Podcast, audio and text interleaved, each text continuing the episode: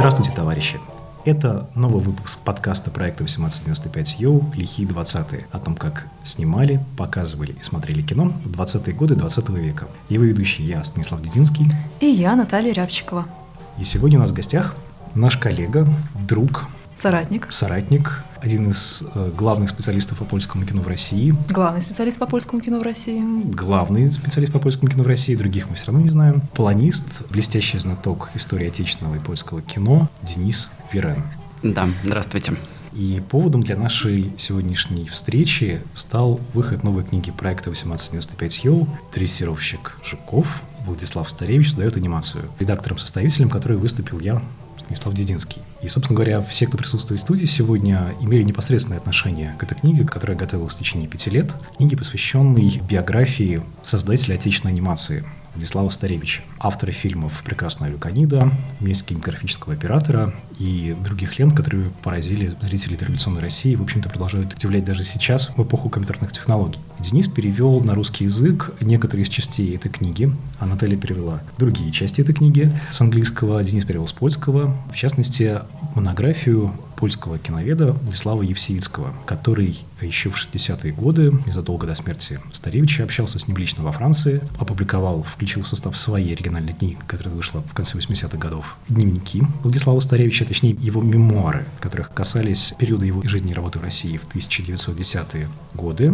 И это, в общем, получилось первое на русском языке причем первая, такая толстая книга, почти 800 страниц в ней, с большим количеством иллюстраций, с большим количеством материала дополнительного, который мы нашли в архивах, библиотеках и музеях. Первая биография, которая содержит много новых, ранее не публиковавшихся сведений о биографии Владислава Старевича.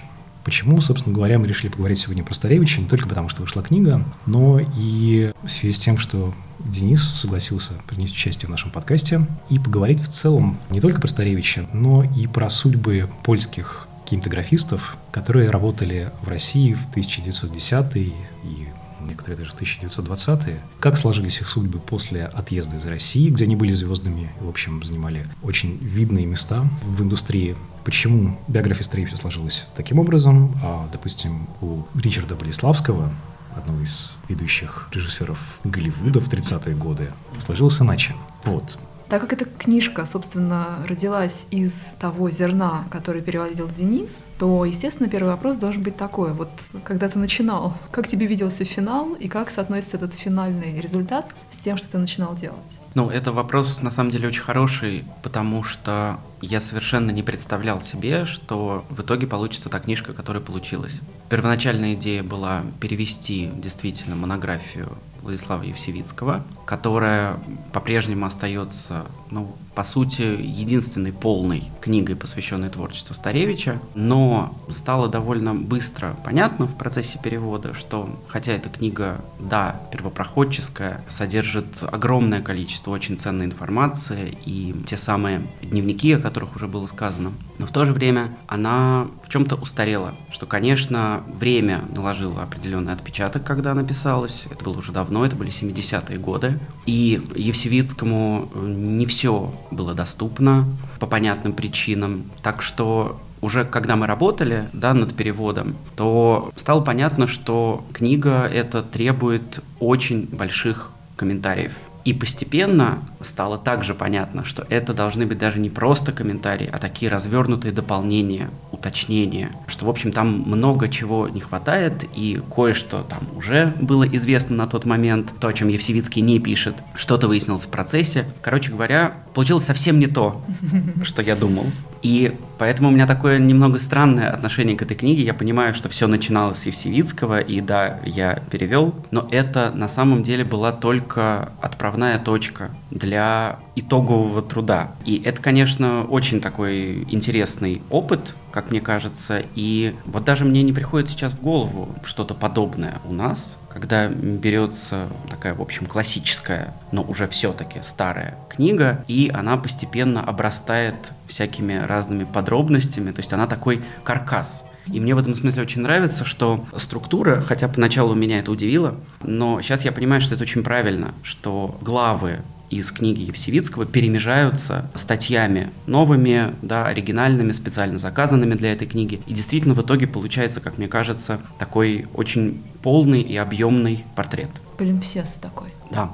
А ты можешь немножко, может быть, тем, кто не знает, рассказать про Старевича и то, чем он тебе лично был интересен как герой твоей переводческой работы, ну и вообще как бы как герой той эпохи, связанной с Польшей, связанной с дореволюционным кино, вообще как бы одной из самых заметных фигур в кинематографе той эпохи.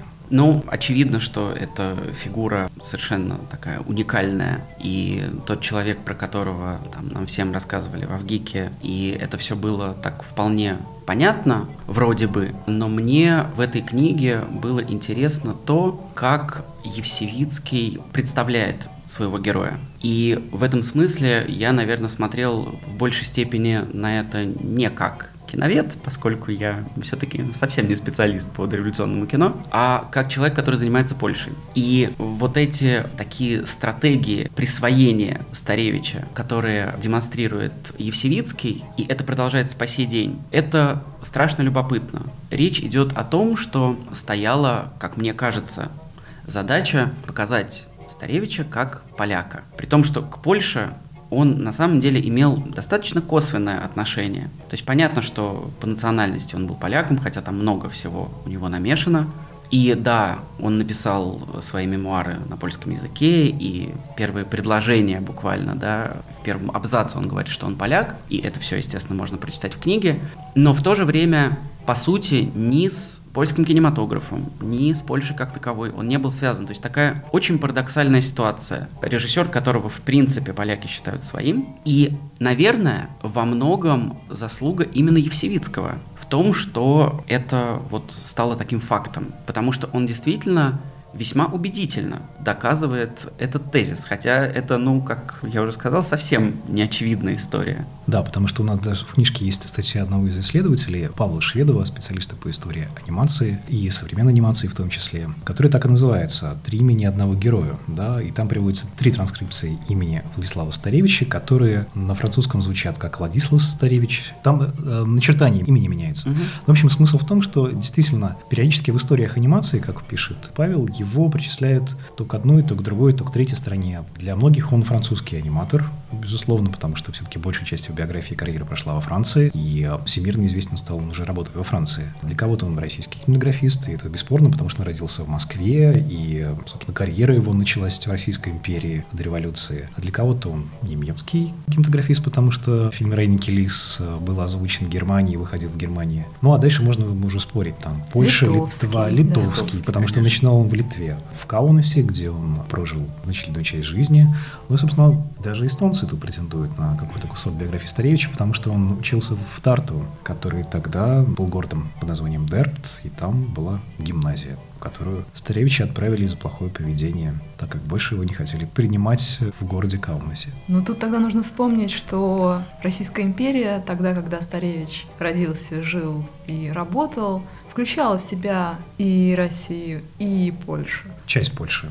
Да. То есть в тот момент такого развлечения, разграничения четкого все равно не могло быть проведено. И тогда его не назвали бы польским режиссером, польским мультипликатором, просто потому, что он не находился в Варшаве, да, условно говоря. Конечно, но это вообще такая сложность изучения раннего польского кино заключается в том, что Польши до 18 года на карте не существовало. Польша была, как известно, разделена на три части, и поэтому неизбежно историкам кино приходится это учитывать, оговаривать. И получается, что многие, ну или, скажем, некоторые фильмы, которые снимались в Варшаве, а Варшава была столицей царства или королевства польского, которое было частью Российской империи, поэтому некоторые фильмы, снятые там, воспринимались как часть кино Российской империи. Вполне, в общем, справедливо. И в советское время, когда, собственно, началось такое возвращение дореволюционного кино, в историях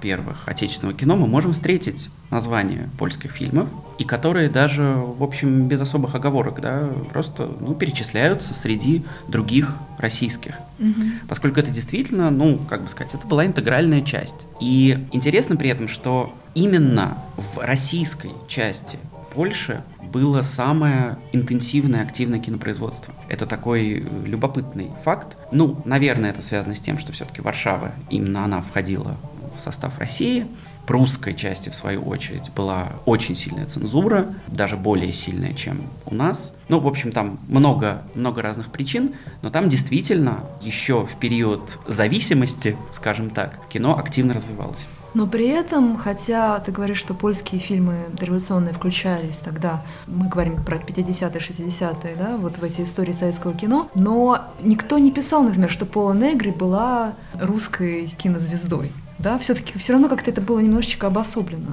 Да, конечно, потому что, ну, все-таки это были, как бы сказать, это была немного другая традиция. Это были фильмы, которые снимались ну, на польском языке, mm-hmm. то есть, скажем так, с польскими интертитрами. И да, другое немножко это было кино. Хотя, ну вот я помню очень хорошо, правда, честно скажу, что я не проверил этого, но серия фильмов, там, допустим, про Антошку, угу. который польский Анток, мне кажется, что она как-то вот особенно не выделялась как... Да, это правда. Как да. польская. Да, Антон Фертнер, действительно. Но у меня такое ощущение, что это было уже после 2014 года. Может быть, потому что да, потому что Фертнер был одним из тех, кто оказался угу. в России и работал, и стал популярен. Но вот опять же такой парадокс, да, и тут мы, может быть, переходим уже ко второй части как бы этой истории, потому что, с одной стороны, получается, что про польские фильмы, сделанные до 2014 года в Российской империи, да, иногда их воспринимали как часть нашего кино, а с другой стороны, было то польское кино, или, скажем, кино, снимаемое поляками, угу. уже непосредственно в России, ну, в да. основном в Москве во время Первой мировой войны. И это как бы другая страница, получается, другая немножко сторона этой медали. Да, это то, о чем как раз, собственно, современные этому делу газеты и журналы пишут, что в Москву приехали польские кинематографисты, там, Владислав Ленчевский, самый знаменитый из режиссеров, которые начинают съемки серии фильмов и так далее, и так далее. Причем это, по-моему, даже воспринималось как вот некий анклав такой польский, как будто. То есть это снималось польскими группами, видимо, с сохранением, собственно, польского языка. Да, совершенно верно. Потому что возникла проблема приехало большое количество, ну, конечно, это в первую очередь касалось актеров, угу. которые не знали языка. Причем многие из них были актерами театральными. Соответственно, возникал вопрос, а что им тут делать? А почему они вообще приехали? Вот еще тоже вопрос. Почему они оказались в Москве? Их эвакуировали, угу. причем некоторых эвакуировали, так сказать, добровольно-принудительно. И многих из них эвакуировали из австро-венгерской части. Ну, то есть, собственно, они от войны уезжали. Угу. И возник вопрос, что им тут делать? Потому что явно совершенно в театрах они играть никак не могли. И поэтому довольно быстро был создан такой очень известный польский театр в Москве Арнольдом Шифманом.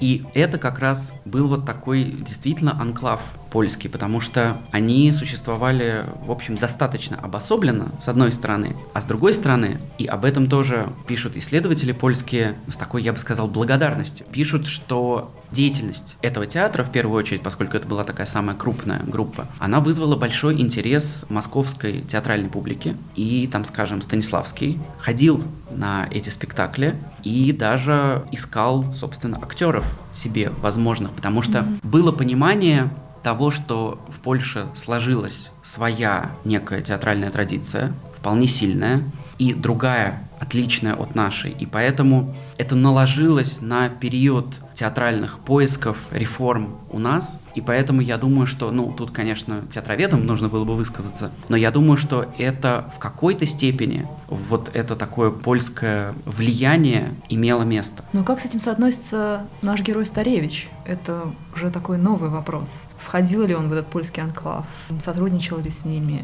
Или он был обособлен, mm-hmm. как, в общем, в принципе, вся его биография Старевича — это стремление к независимости и нежелание себя связывать с какими-то ну, формальными обязательствами с какой-либо группой, потому что, в общем, если бы он хотел, мог бы остаться в России, как многие другие революционные деятели, но он ехал, все время искал что-то новое, уехав из Каунаса в Российскую империю, он потом перебрался на юг в Крым, а за Крымом была Италия, потом Франция, где он носил уже надолго. Старевич относился с этим таким образом, что Он, и это тоже, мне кажется, любопытно, и это такое косвенное доказательство его польскости, то, что он в тот момент, когда в Москве оказались польские актеры, он некоторых из них привлекал к съемкам. И тут, наверное, стоит сказать, что мы включили в сборник статью польских киноведов, историков кино, современных Молгожата и Марка Хендриковских, которые написали статью про фильм «Пан Твардовский». И это как раз одно из таких ярких доказательств того, что Старевича очень интересовала все-таки польская культура. И что он пытался, ну, скажем так, познакомить с этой культурой, с какими-то яркими ее проявлениями публику в России. И, разумеется, было, в общем, вполне логично, что он пригласил на съемки этого фильма польских актеров. Поэтому он вроде бы действительно держался особняком. И он же не приехал, он уже был тут. Но связи, конечно, конечно, были. Но, Денис, я так все-таки понимаю, что Старевич был далеко не единственной такой звездой, ну, Таревич считался таким режиссером-оператором, как его указывали везде в титрах, на афишах, в рекламах. Но он был далеко не единственным таким известным кинодеятелем, дореволюционным, польским. А кто еще вот мог с ним соперничать по влиятельности, по изобретательности, по масштабу таланта из польских работников? Ну, на самом деле, трудно, я думаю, все-таки говорить о каком-то соперничестве, потому что он был таким особняком. И опять же, все-таки вот вопрос для меня как его воспринимали поляки, приехавшие сюда. Я думаю, что скорее так наполовину, да, как и своего, и в то же время не совсем. Брусевшего такого. Да, конечно, брусевшего, и понятно, что он говорил по-русски, и все это очевидные вещи. Так что, ну, значит, во-первых, вот что стоит сказать, что были три такие большие группы кинематографистов, которые приехали в Россию во время Первой мировой. Это были режиссеры, это были актеры, да, собственно, мы уже о них сказали, и операторы, что тоже немаловажно. И, конечно, практически все они уехали с окончанием Первой мировой, за редчайшими исключениями. Это было вполне очевидно. Ну и назвать стоит, ну скажем, помимо Арнольда Шифмана, который как бы все-таки в первую очередь театральный деятель. И у него был такой эпизод кинематографический, но довольно короткий. Понятно, что он был в первую очередь человеком театра. Фамилия Линчевского уже здесь прозвучала, Наташа его назвала. Пухальский, такая очень важная фигура, человек, который снял очень много фильмов в России и, в общем, был вполне успешен. Конечно, уже упомянутый тоже Ричард или Ришард на польский манер. Болеславский, актер и режиссер. То есть, в общем, ну, их было на самом деле легион. И насколько они оставили след, я думаю, что, конечно, этот след был вполне заметный. И очень жалко, на самом деле, что связи, которые были установлены в этот момент, они, по сути, прервались, да, по понятным историческим причинам. В общем, наступил такой период абсолютного, как бы сказать, ну, мы отвернулись друг от друга. И понятно почему. А можно говорить, ну, то есть, если Старевич считается, всем признается, как один из, ну, даже главный создатель российской анимации, основоположник ее, а про других сейчас не будем говорить, это тема дискуссионная. Можно ли еще говорить о каких-то результатах деятельности польских кинематографистов дореволюционной кинематографии российской, да? Какие заслуги им еще принадлежат? Ну вот мне кажется, что тот же Эдвард Пухальский, которого Денис назвал, он же был мастером фарса, да? Это то, что у русских режиссеров никак не получалось. И вот эти легкие комедии с тем же Антоном Фертнером, который именовался Антошей, да, вот эта серия фильмов, она приходила в основном из Польши или снималась поляками уже здесь. Мне кажется, что они отвечали вот за эту фарсовость как раз. Ну, это, конечно, большой вопрос, почему, в принципе, традиционно считается, что комедии в России всегда снимаются... Ну, не умеют в России снимать комедии и фильмы ужасов. Не весело, не весело. Не весело получается шутить, да. Угу. Как бы либо это какие-нибудь кубанские казаки, где юмор такой весьма условный, либо это эксцентрика в чистом виде, как у Гайдая, да, где все-таки построено на трюках, да, на каких-то комедийных приемах. Ну, то, что тогда в 10 20 называлось слэпстиком. Да. Конечно. Но вот э, фарс — это был наш ответ слэпстику или наш эквивалент слэпстику, и поэтому там присутствие водевильных актеров, мне кажется, тоже заметно. Просто проблема в том, что многие из этих фильмов не сохранились или сохранились частично, и они как бы не вошли вот в этот канон дореволюционного кино раннего. И тот факт, что они были сняты в Варшаве или они были сняты поляками здесь, только добавил к тому, что они из этого канона были вытеснены. Ну, тут надо еще сказать, что у Старевича тоже был целый ряд таких фильмов, которые он, в общем, даже отказывался позднее признавать своими и стеснялся их упоминания. Мы просто в ходе работы над книгой обнаружили доказательства, что эти фильмы действительно существовали,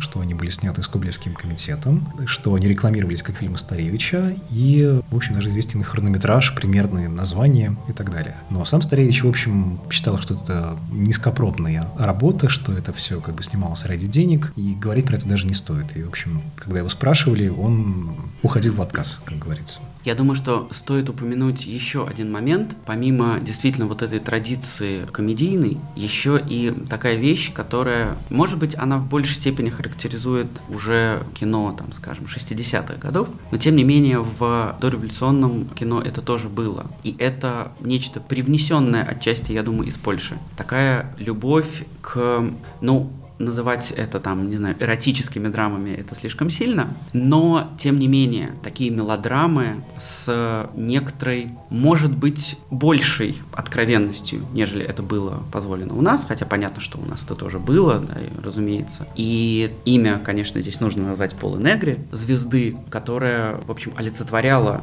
собой такую роковую женщину, красотку, значит, сексапильную. И, то есть это такие вещи, которые действительно скорее характерны уже вроде бы для разговора про то, что было после войны, когда мы смотрели на Польшу, где была большая раскованность. Но начиналось это, я думаю, уже тогда. Ну, современным, наверное, зрителям и слушателям имя Пола Негри что-то говорит скорее по мюзиклу с Гошей Куценко, который был несколько лет назад в одном из российских театров. Да-да-да, так назывался, Пола Негри. А а тогда действительно это была звезда европейская, которая потом стала звездой голливудской. И, собственно, уже как голливудская звезда и была известна. А что касается раскованности, то понятно же, что царство польское обладало несколько другими правами, и люди, которые хотели, допустим, что-то снять, что не было позволено, допустим, царской цензурой здесь, могли это сделать в Польше, потом попытаться это сюда протащить. Эта история с фильмом «Леда», да, по Каменскому, это же как раз было там отдельно отдельная история. Такая даже по современным меркам почти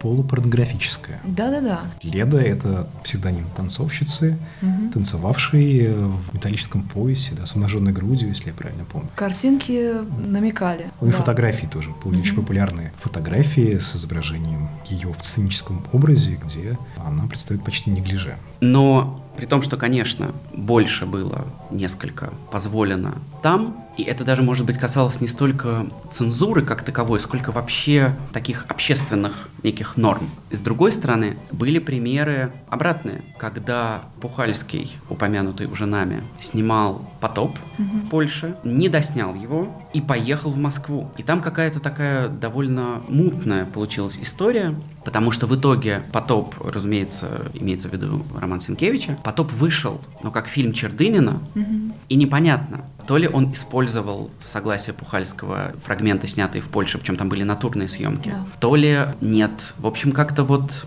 Такие вот тоже были ситуации обратные. Да, там странная история, действительно. До сих пор еще не полностью проработанная, именно потому, что, как ты сказал, после окончания гражданской войны Россия и Польша разошлись как в море корабли, э, и дальше были разные истории. Как раз Негри — это очень хорошая история, потому что становится понятно на ее примере, каков был выбор у польских кинематографистов после начала гражданской войны и распада Российской империи. Кто чем занялся, да, то есть я так понимаю, что все-таки значительная часть людей уехала, остались ну, в лучшем случае, технические специалисты вроде операторов. Угу. Новицкий, Левицкий, ну и другие люди, у которых, в общем, были, очевидно, польские корни. А Старевич, как мы знаем, эмигрировал во Францию, где сначала попытался работать с бывшими российскими продюсерами, участвовал как оператор на фильмах Протазанова, а потом решил в своем вечном стремлении к независимости попытать счастье сам, как продюсер и производитель фильмов. Вернулся из игрового кино обратно в кукольную анимацию и довольно успешно снял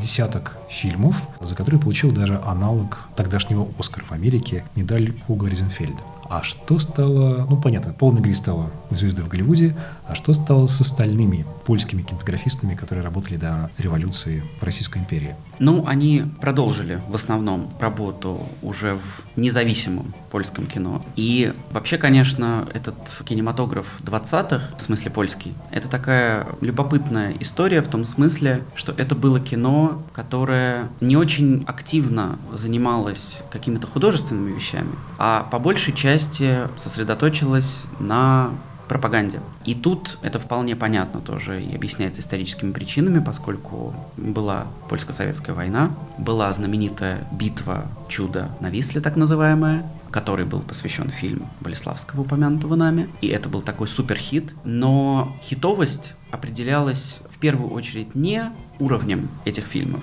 а их актуальностью значит, тем, насколько они пробуждают патриотические чувства в зрителях. И поэтому практически все кино 20-х годов в Польше прошло именно под знаком вот таких картин. То есть это не значит, что не снимались там по-прежнему мелодрамы, комедии. Понятно, что все это было, да, процесс и такой мейнстрим. Но основными все-таки были вот такие работы. И интересно, насколько, да, прошло буквально несколько лет, и как меняется экран, в том смысле, что заполоняют все так называемые дикие большевики, любимый образ, особенно в первой половине 20-х, понятно, потому что это горячая тема, война только закончилась, независимость обретена, государство вот становится государством наконец-то. И это, ну, довольно забавно, конечно, сейчас смотреть все, поскольку... Такая клюква, да, можно сказать? Да, Абсолютно. Это были фильмы, которые, ну да, они пытались, наверное, себя выдать за картины исторические, но на самом деле я не думаю, что они сильно претендовали на какую-то историческую правду,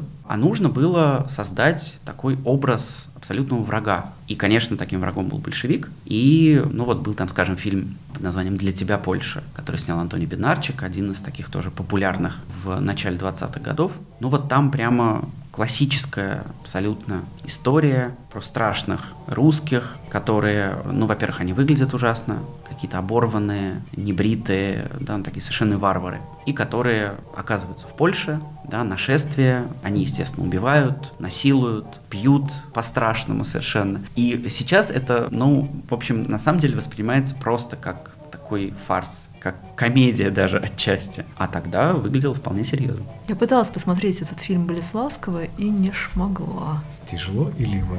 Ну вот именно это такая пропаганда и фарсовость, она, конечно, очень тяжела. А при том, что Болеславский-то не совсем имел к этому всему отношение. Он работал у Станиславского, он в раннем русском кино играл некоторые роли, потом попал на войну, потом у него есть замечательные воспоминания о том, как он блуждал по Москве в, после октябрьские дни 17 года, и уже уехав в Польшу, да, он занялся серьезной режиссурой, которая потом его перенесла в Голливуд, и вот там он уже действительно развернулся. К сожалению, не очень долго, потому что в 30-е уже умер, но перенес туда какие-то идеи Станиславского и, в принципе, вот какую-то такую культуру, скорее театральную, чем кинематографическую. Я думаю, что это просто был не очень его материал на самом деле. Хотя, насколько я помню, я когда-то это давно смотрел, по-моему, даже целиком. Там неплохие постановочные сцены, такие батальные, довольно эффектные. То есть при всем при том, что это, естественно, пропагандистский фильм абсолютно. Какие-то, наверное, задачи художественные он там для себя решил, но ясно, что это, да, было не очень ему близко.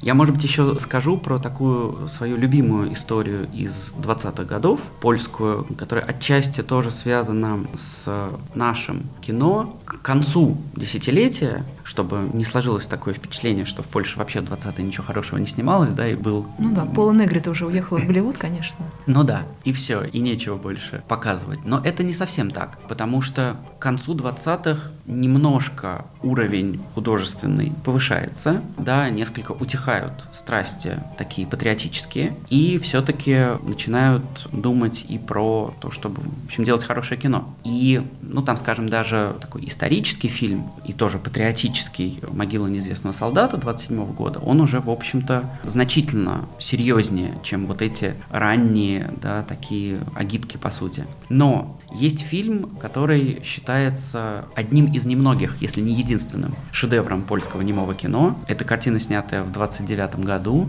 «Сильный человек» Хенрика Шара. И почему этот фильм связан с русским традиционным кино. Я знаю, я знаю. Да, потому что главную роль в нем играет Григорий Хмара. А нет, я другое знаю. А что ты знаешь? Может быть, я не знаю. Что в России была экранизация «Сильного человека»?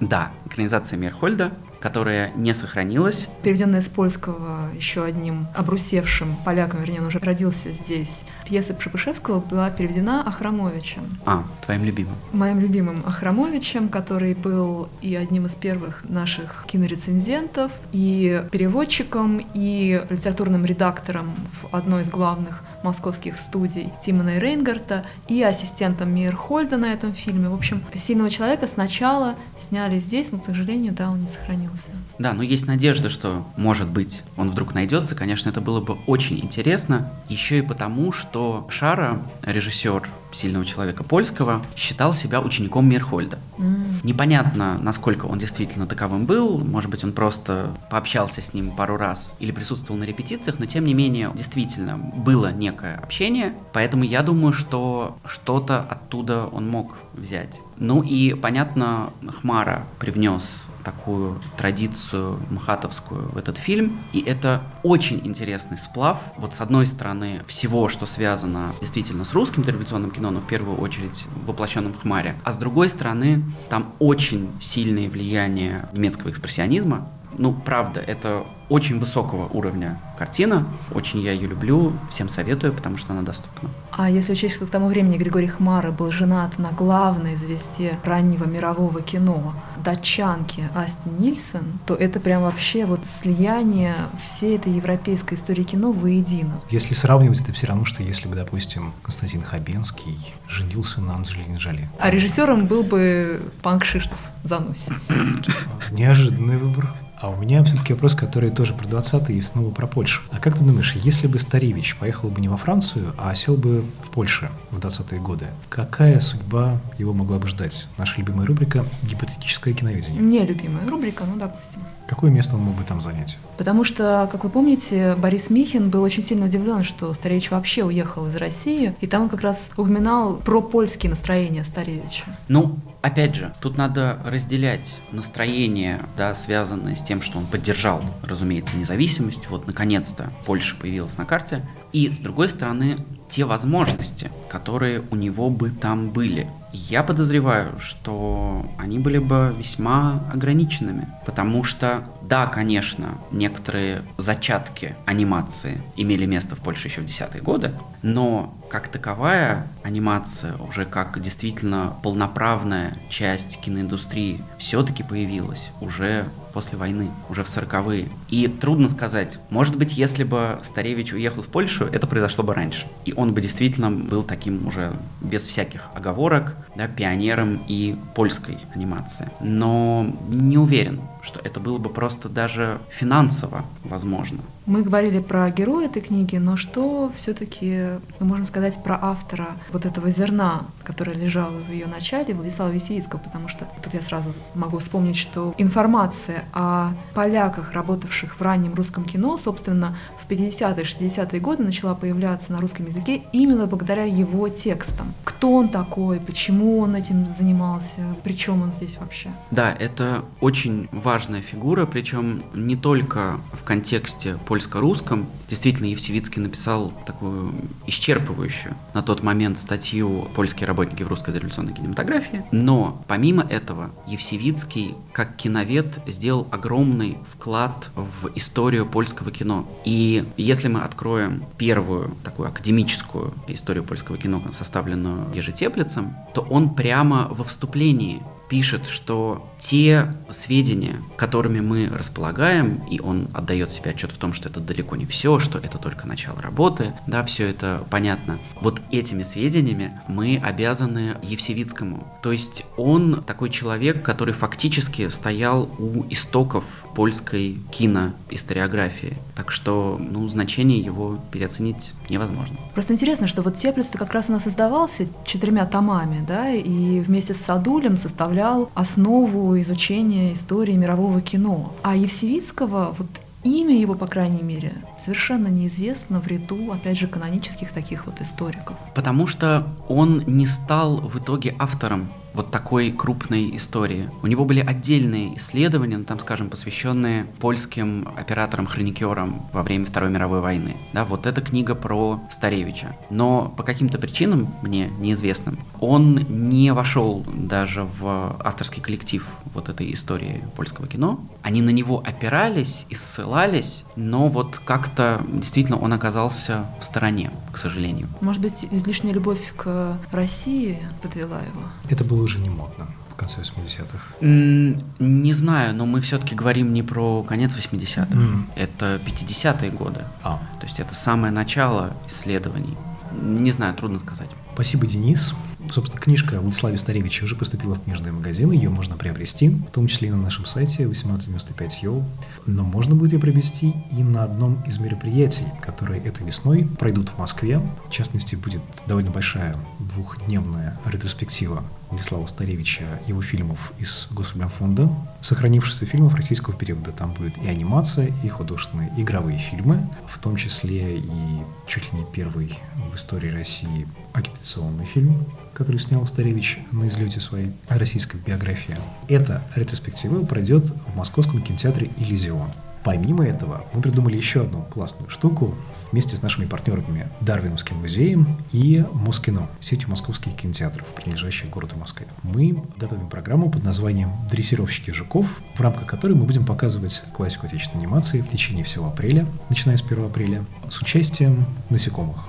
То есть это рисованные кукольные фильмы, которых насекомые выступают как главные герои или члены некого социума, похожего на человеческий. И э, объясним, насколько общего между тем, что мы видим на экране, и настоящими насекомыми. Собственно говоря, это расскажут нам специалисты, биологи, энтомологи Дарвиновского музея. Даже в этой книжке, в нашем сборнике «Дрессировщик жуков», есть статья энтомолога Тимофея Левченко, где он подробно разбирает фильмы Старевича впервые вообще, не только, наверное, в истории отечественного киноведения, но и вообще в истории мирового киноведения с точки зрения энтомологии, объясняя, где заканчивается реальные насекомые, начинается кукла, насколько эти куклы отличаются от настоящих насекомых, потому что известно, что Старевич был страстным собирателем насекомых, коллекционером жуков, бабочек и так далее и тому подобное.